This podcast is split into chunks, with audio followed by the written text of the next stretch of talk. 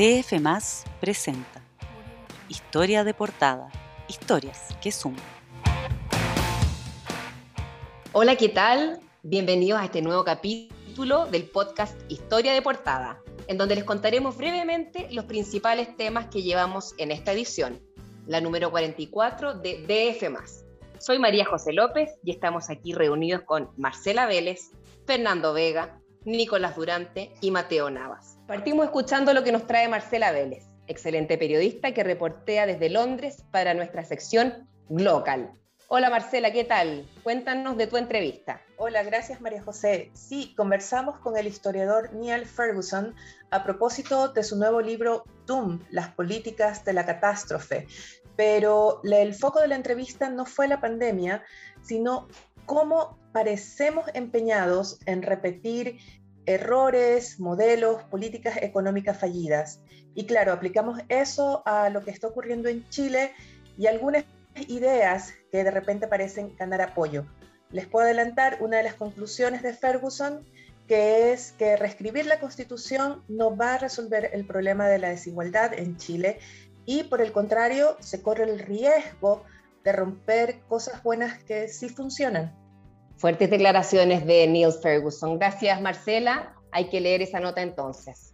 Ahora Nicolás Durante nos va a contar sobre un interesante perfil de un conocido empresario chileno que él preparó para esta edición. Cuéntanos, Nico, de quién y por qué vamos a hablar de esta persona esta semana.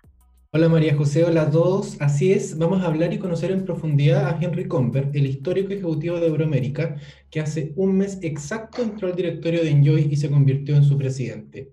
De hecho, el viernes cerrando esta edición enteramos de un primer gran cambio. El gerente general Rodrigo Larraín dejaba Enjoy y se volvía a Cencosud.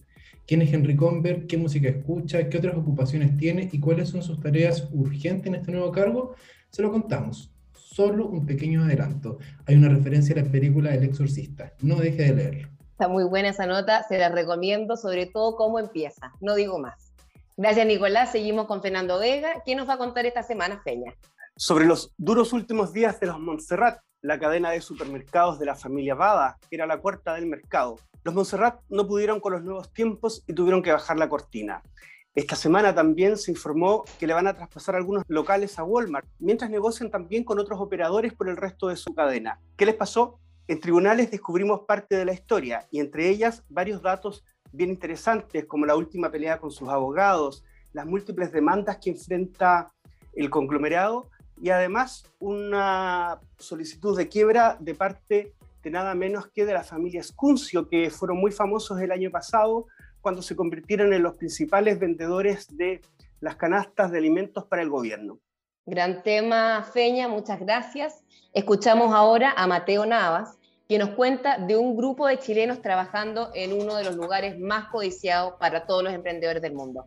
Sí, contamos la historia de tres chilenos que trabajan en Mountain View, el epicentro de Google.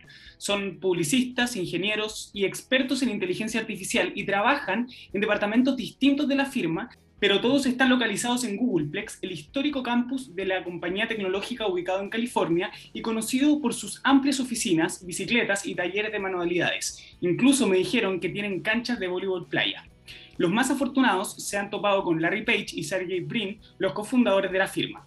¿A qué se dedican y cómo llegaron al gigante tecnológico? Tendrán que leerlo en esta edición. Voleibol playa, ese dato me gustó, Mateo. Muchas gracias, suena entretenida esa historia. Bueno, yo también esta semana escribí un tema relacionado a los emprendimientos. Se trata de Will. La empresa Kaufman, conocida por representar Mercedes-Benz en Chile, creó una nueva filial y le puso su nombre juntando dos anglicismos, Will y Will. Will por rueda y Will por voluntad. Es un juego de palabras chilenizado para explicar el foco de esta empresa, Will, G-U-I-L, el área de Venture Capital de Kaufman, que inyecta capital en emprendimientos y a su vez crea nuevas empresas. A la fecha, el portafolio suma nueve startups y 13 emprendedores, todos ligados al tema de la movilidad, ya sea de autos, de pasajes, de devolución de compras y también de reciclaje. El propósito de Kaufman, ser más que una empresa que vende y arregla fierros. Vaya misión. Y para cerrar, como bonus track, les cuento que llevamos una entrevista de Black Star. la productora a la que se enfrentó el Chino Río la semana pasada. El tenista estaba participando en el guion de una docu-serie sobre su vida y que transmitiría por una conocida plataforma de streaming internacional. Pero la semana pasada dijo, no va más, yo no participo. Lean DF más para saber qué pasó en esta historia. Y quedan todos invitados a seguir revisando nuestros contenidos en dfmas.cl. Muchas gracias y hasta la próxima. Historia de portada, historias que suman, fue presentado por DF.